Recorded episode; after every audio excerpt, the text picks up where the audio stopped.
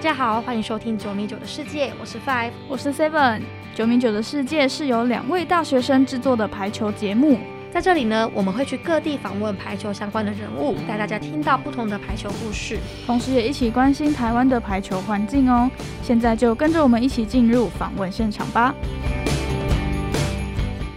今天访问的对象呢，应该是很多人都很喜欢，然后人气也非常高的球员。他是张黎文，没错。我们刚刚带他来录音室的时候，就是还被旁边的学生拦下来，还被认出来，想要拍照。好，那我们就废话不多说，马上请黎文跟听众朋友打声招呼。嗨，大家好，我是张黎文。那可以先请你分享一下你在就是排球圈的一些经历呢？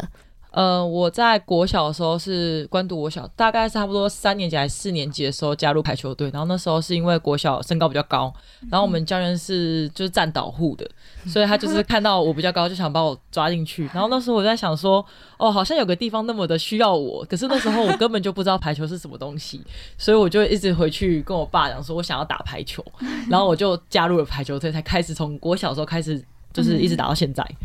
这是有点被被需要的感觉，吸引上，有一点像是就讲国小啊，就是。呃，我比较安静一点，在国小的时候，对，所以也有有有没有因为打排球，所以变得比较活泼之类的吗？我觉得有诶，就是在国中的时候，我们是我是实排，然后是体育班，嗯嗯，所以那时候在读体育的时候，你就会觉得他们都就是疯疯的，而且他们都不会有那种就是形象的问题，所以那时候都是我们，因为刚刚我们体育班都都是女生，所以就没有什么就是要顾虑什么样的行为举止的东西。嗯嗯，那就是帮一些可能还不太认识李文的听众朋友补充一下，那李文。他现在就是在七列排球联赛是打中国人先队，那是打的是副位。在我们想问说，因为你在高中以前是乙组的球队嘛，那想问说，为什么你高中的时候会选择去甲组的学校？因为去甲组就等于说你可能未来就是要专职往排球这个方向走嘛。其实我在国小的时候，就是因为。我那时候在读心算，然后又被抓去打举球，所以我那时候就是有一点就是翘练了一个礼拜，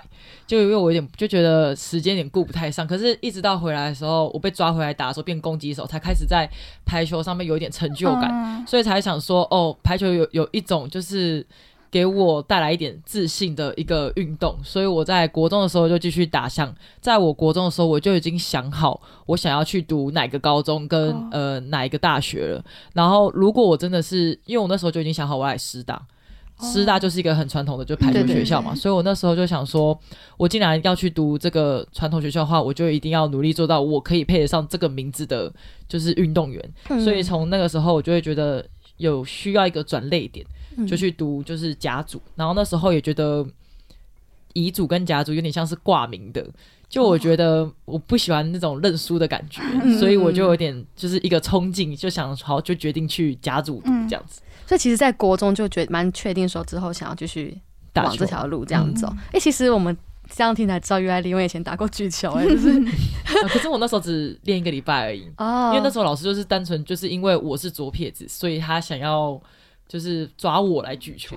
那左撇子不是通常都会抓去打？就是主位，他就觉得说左撇子举球可以吊球啊，或是直接比较二次进攻或什么，二次进攻比较方便。对对。然后，但是后来还是发现攻击手才是嗯最最适合你的角色这样。对。那在就想刚刚有讲到说转到甲组嘛，那有没有让你就最不适应的地方呢？其实那时候刚进去的时候，因为乙组跟甲组其实差别就是在乙组可能只要靠几支攻击手或是几个特别好的选手就可以打赢那个比赛，或者是增加那个比赛那个就是竞争。可是，在甲组的话，其实大家的平均实力都还不错，嗯嗯，而且不是靠少数那几个人在攻击或是呃得分的。然后那时候就会觉得好像拿一分没有想象中那么简单，嗯，然后再来就是从乙组到甲组的时候，其实体能上面的适应就是有差，嗯，因为乙组其实好像没有到像甲组那么的需要就是体能这部分，可是一到甲组的时候，我就感觉到就是。好像这东西真的是不可以少的，嗯，对。那是到甲组之后，都会有一些要晨操之类的，训练会多很多，对不对？其实我们学校那时候内中只有一次晨操，那是因为学校安排的课程，就我们学校也是体育班，对。然后那时候只有礼拜三早上晨操，然后其他时间都是专场课，都是在下午。那我们在报道中知道，就是说你在大学时期的，就是上场机会比较少，就是比较常会在场边这样子。那想问说，当时会不会有一些放弃的念头，就是？都不能上场比赛，因为我那时候在大学的时候是一个很想要上场比赛，但是又又害怕失误的一个选手，对，所以那时候我是有想过要放弃，是在差不多大学要读硕班的中间那段时间，因为我觉得我自己已经差不多大一到大四了，然后都没有什么太多上场机会，然后可能现在回想起来，我是觉得自己也没有很把握那种就是。上去之后应该好好表现这件事情，可是因为那时候太着重想要好好表现，所以我那时候的得失心很重，就变成说我一颗不如我意的话，我会一直在想着刚刚那一颗的动作是哪里做不好，可是我都没有在想着，就是比赛其实还在进行中，然后一直到呃大学毕业的时候，我想过就是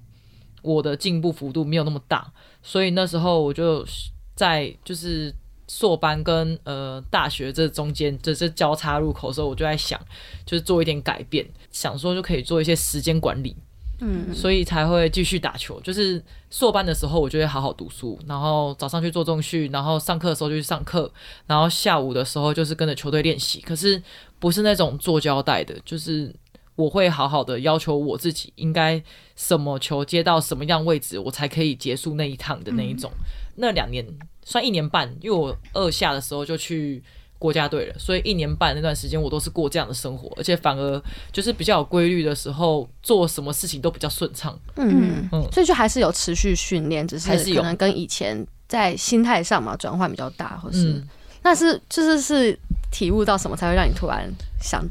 因为我我我们自己在打球的时候也很常会遇到说可能呃失误之后就会得失心很重，有时候就会觉得其实跨不太出来。那当时会怎么是怎么样克服这样可能心里比较的恐惧之类的？其实当时我我觉得我自己好像没有克服的了那个恐惧，可是那时候是时间久的时候，然后就发现。我竟然做了这件事情做了这么久，好像这个结果都是长这个样子，那我为什么不去试试看不同的方式来改变我现在的生活模式？就只是想说，可以先从这个生活的方面，然后去改变，然后慢慢，其实它是有影响到我排球的，就是这个。排球场上的事情，所以我觉得是一个还不错的方式，就是你可以先跳脱排球，然后再回来，再回来。哦，就是有时候大家也会说，万一打的很挫折，好像就可以稍微去做别的事，中离一下嘛，然后回来说不定会有一些不一样的成长。就如果像我那时候练习的时候，是会到。呃，我那天练习状况不好，我也会很就是很生气，或者是很一直在 focus 在我那时候练习状况又不好，或者是怎样，就只是单纯的练习，而不是在比赛。就那时候都会一直在那个框框里面出不太来，对，那我那一整天的心情都不太好。可是是到后来我就是出就是跳脱那个框框之后再进去，我就会觉得好像。我有没有把我今天就是完成的那个小小细节，就是小小目标，就即使是很小，但是如果我完成了，那就没关系，再走下一个，就是下一个目标前进。就如果那个小小目标你都没有完成的话，你就会变成说，你不知道你现在的的程度是要干嘛。嗯嗯嗯。那我想问说，就是像你刚刚提到那些可能这些经验，然后这些养分，有没有很直接的反映在你未来在中仙打球啊，或是带一些学妹，或是在国家队之类，就是可能在心理上会不会类似更坚强啊，然后去克服一些挫折之类的？其实我觉得我自己的例子是有一点像晚成的那种大器晚成那种概念，我自己觉得，因为我在大学。一直到呃硕班这段时间，其实算是浪费蛮多时间的，就是卡在那个挫折感就是太久了，所以我那时候就是会在学妹有同样跟我有以前，因为我觉得我自己算是还蛮亲身经历又那么久的时间，所以我觉得不希望就是学妹跟我一样花这么久的时间在这个挫折感中，我就可能会告诉他们说，就是。如果你们有什么事情的话，你们可以跟我说，那我可以帮你一起解决，就是我可以帮你解决。那如果你今天是在球场上面怎么了嘛？就我可以跟他，我就会跟他讲说，就是我以前也是这样走过来的。那别人当下跟你讲什么时候，其实你会听不太进去，对，所以你那时候就是应该要做的是更多跟自己沟通的时候，或者是把事情不要一直看得这么的远，就是先专注在当下就好了。然后之前我们有个学妹。就是他在只要一接不好，他的脸会直接在脸上，你就看得出来他这个人有点就是那种挫菜的，真的。然后我那时候就跟他说：“你今天接不好没关系，但是你要想办法去跨出去这一步，因为那那天只是练习而已。然后我说你一定要想办法去跨这一步，因为到时候你今天再回头看这件事情的时候，你会庆幸是你有跨出这一步，而不是你在后悔你为什么当初没有做这件事情。嗯，我听听听起来，我觉得很鼓励人。对，我觉得 以后在场上失误就就可以这样回想一下。对，那假设可以回到过去和你自己对话的话，你会想要如何鼓励大大学时候的自己呢？我觉得我那时候会一直想要打球，所以就会卡在就是我刚才讲的，就是想打，但是又怕失误的这种。然后如果可以的话，我会希望就是告诉那时候我自己，就是好好做完当下的一件事情就好，你不用去想着会不会因为你比赛输掉，不用去想这么远，你就是好好把自己的事情做好。但是。就是其实有时候提醒学妹，就是在告诉，很像在告诉我以前的我那种感觉，自己一定要勇敢的跨出去那一步，这样子。嗯嗯嗯，天哪，听听到这个，自己都觉得有点 热泪盈眶嘛，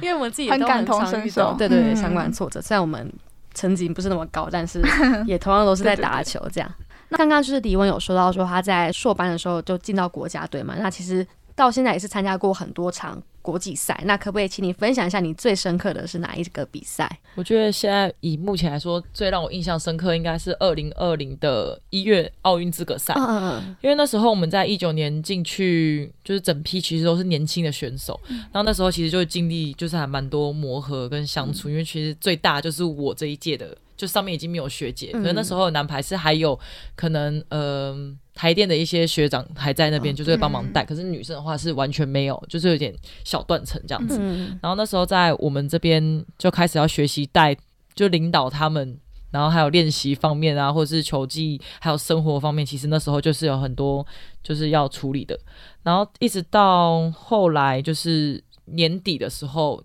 就千姐跟毛姐他们加入我们球队，其实那时候就有蛮提升我们球队练习的，还有比赛上面的氛围。然后还有，就虽然那几次的练习其实没有那么的，就是轻松，对啊，因为有学姐在，其实除了教练的要求以外，就是其实我们可以更可以要求彼此，就是练习上面的那个状况。然后一直到就是打一月的奥运资格赛的时候，我觉得那时候打球对我来说是很自在的一次吧，就是。在国际赛上攻击的时候出手也比较果断，然后做什么事情的话可以很明确知道自己要做什么事情。就如果相较以往比起来的话，我可以知道我现在这个时间点我就应该要做什么事情。然后在表就是如果别人看表面的成绩，我们那时候是拿第四名，那那成绩其实是还可以再更好，只是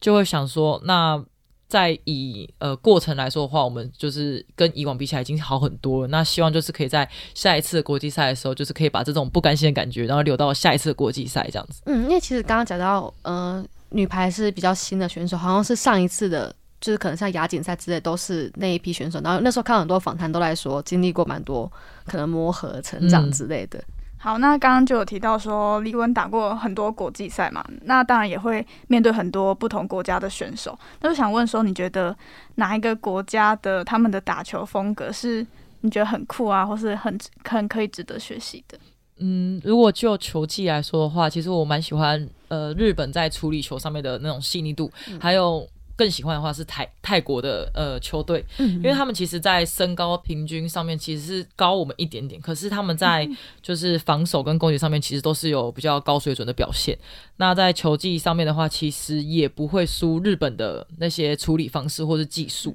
所以。呃，看他们打，其实我在旁边看他们打球，我会觉得还蛮开心。就是他们其实 那一批的选手都是还算年纪蛮大的，嗯，对对对，所以我觉得看他们这样打，你就感觉出来，就是真的有经验的选手真的有差。嗯嗯，虽然我自己本身是比较喜欢韩国队啊，可是因为在看球场上面的话，我是很喜欢看，就是。跟我差不多身高或是的那些人球技和处理球的方式，我也蛮喜欢看他们打球的。嗯，因为刚刚自己李文提到韩国队是非常喜欢金眼睛的，我们都知道。但你觉得中华队在面对其他国家队的时候，可能因为我们身高上可能也就是刚有提到，可能没有到特别出色之类的。那你觉得我们在面对其他国家队有哪些其他的优势吗？其实我觉得我们的优势就是在发球上面的话，其实破坏算是蛮高的。呃，先不讲发球直接得分，第一个就是在发球的时候，他我们是可以让他就是有效破坏他们没办法把球接在三米内的，嗯嗯，那就是会就是破坏掉他们没有攻击的那个组织，然后再来就是，嗯，我觉得我们在对因为我们出国嘛，所以面对那种高大的球员来说，其实呃心情或者是那些对面对他们的应战方式，其实都是呃面呃对他们的态度其实都转换的非常好，对，所以而且再加上这几年就是给呃日本教练带，所以防守上面的话也算是进步蛮多的。嗯嗯嗯，在来回坡的时候跟以往比起来，我们在来回坡的时候会很容易在旁边看的人会觉得说好像。没力了，或什么，好像没体力或什么的。可是以这几年的国际赛来说，我们在来回坡上面的话是有一定的粘性，甚至可以在来回坡比例上，就是可以拿下那一分的那个次数也比较多。嗯嗯嗯，因为其实我们在看国际赛，自己也蛮有感觉的，就是给日本教练带之后，看起来真的是防守上就是更哎越来越有日本的感觉。因为日本防守也是非常黏的球队嘛，对。那再来就想问说，因为你在国际赛。当中就常常是队长嘛，那现在在气联的中线里面也是学姐的身份。那假如说今天有一场比赛，可能球队现在就是很低迷的状态，那你会怎么样？就是提振大家的士气，或者就是跳出来带大家？就因为在气演的时候，就是我只是学姐，还不是队长，因为我们的队长是邱雅慧，对。然后因为我会觉得在中仙其实本身的班底就是师大的体系，嗯。就是希望自己还是可以以身作则，就是来带学妹，然后再来就是气员，除了我们这队以外，还有其他的球员，其他的球队里面都有加一些外援，所以其实这一次这一两年的气联其实是有增加，就是呃得分的难度，嗯，对。然后我会觉得说，在当下有挫折感的时候，看是哪一个选手，然后我对他们的相处方式就会有点不太一样，因为其实有些人他是要受到一点刺激，他才会打比较好。可是有些人他是真的已经听不进去，已经空掉。你跟他讲什么，他已经不知道在干嘛。你就会需要就是用比较激励一点的方式来跟他讲话。像之前有一次在比赛的时候，就是我很呃，他们打到给我感觉很像是没有拼劲，然后不知道要怎么打那种感觉。然后那时候我就有点生气，因为我一下去就我因为我是从候补换下去，我就一下去刚刚有说。就是认，就是我是很生气，跟他们讲说，叫他们认真一点。就是你好好做，你不要去做那种一半的事情。就是你不要有那种就是失误的时候，就要么就是无所谓，要么就是你没有拼劲想要去跟人家打。你就是你是运动员，你就是应该要去有竞争力的去打对面的人。怎么可以就是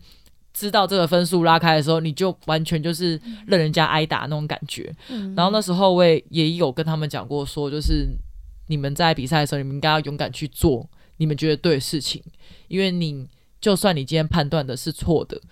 但是在你自己人生的经历过程中，你会知道这件事情是对的还是错的，因为你走过了，你才会知道说你是你会对这件事情印象深刻，而不是让别人来教你说你要做这件事情，你才是对的。嗯嗯嗯。对，其实也是在比赛中要怎么去克服自己的自己的心态这样子。刚刚前面李文有提到说，就是你他刚刚在研究所的时候，可能在时间分配上跟大学比较不一样嘛。那就是我们也在报道中看到你有说过，说你在学习时间分配之后有接触不同的事物。那就想问说，你会觉得说运动员可以去如何拓展自己的学习领域？因为其实蛮常会看到一些报道说，觉得运动员不要太局限自己，可能都一直在运动这样子。对。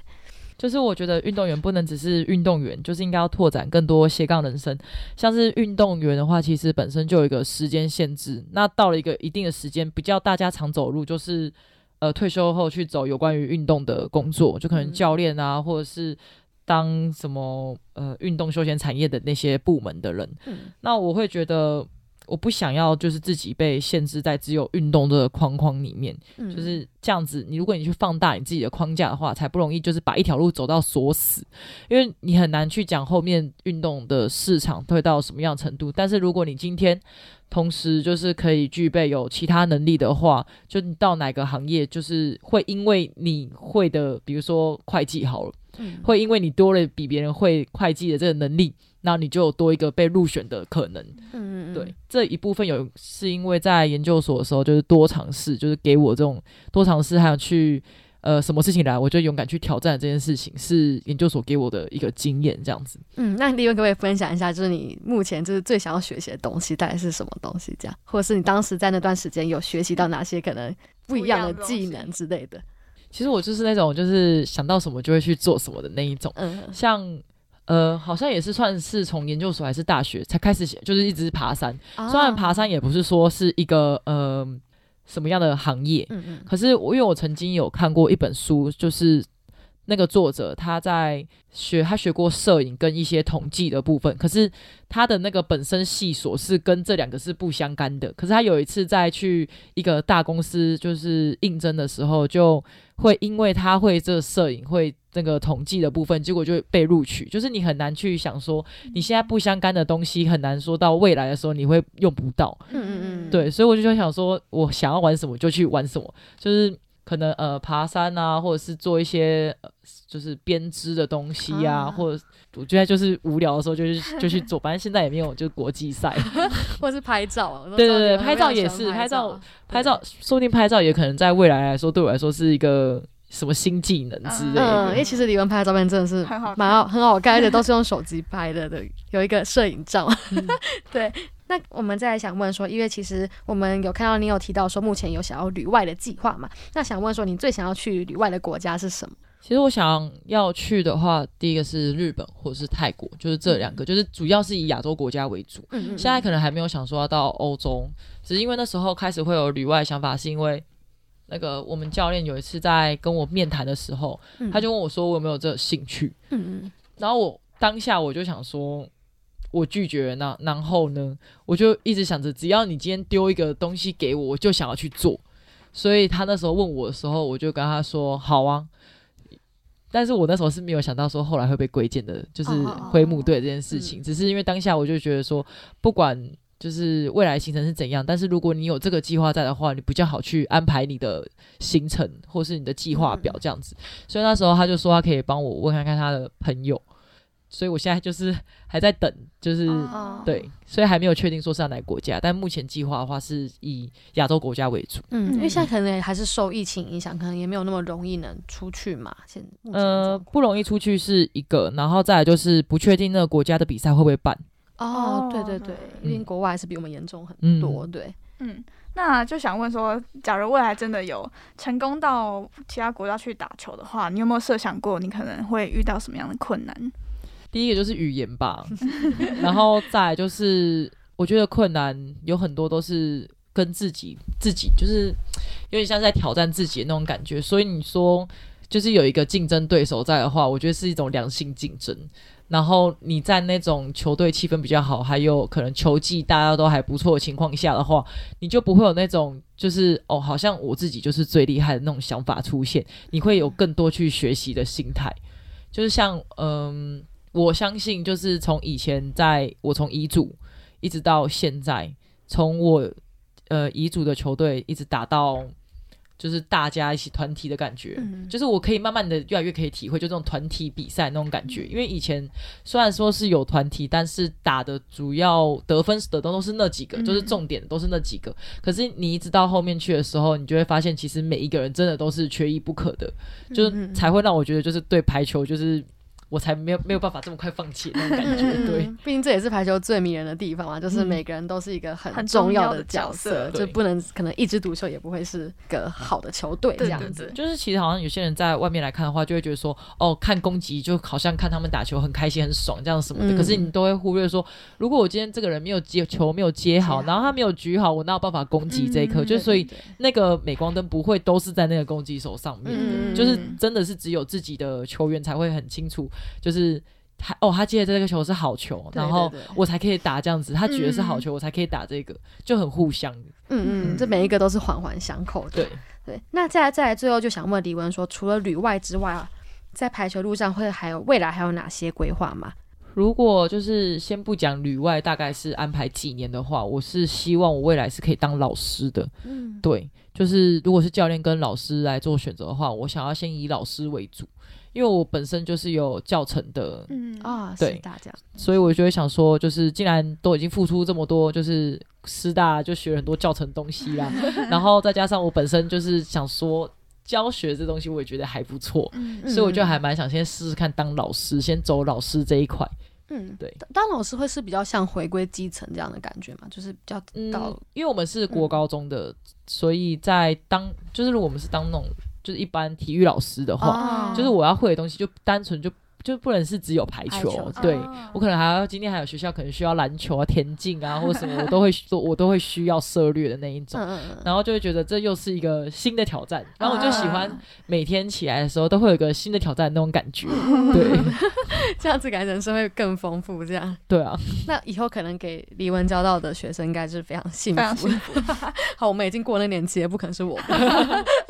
好，那今天呢，李文又为我们节目点播一首歌曲，那想请李文跟听众朋友介绍一下。其实我就单纯听这首歌，觉得好像睡觉起来就想到这首歌，所以我就决定选了这首歌。嗯，是这首歌是来自来自 Dan and Shy 还有 Justin Bieber 的 Ten Thousand Hours。好，那我们今天呢，就非常感谢李文来到九米九事件，就是还特地来到正大，然后接受我们的访问，这样。对，来到这个超级偏远的地方，那大家也很期待李文可以在挑战更高层级的排球舞台，然后也可以带来带给更多精彩的表现，让球迷就是哇很开心，然后让大家 也李文也可以一直突破自己这样。对，好，那我们这一集的访谈就到这边结束喽。那这边也请李文跟听众朋友说一声拜拜，大家再见。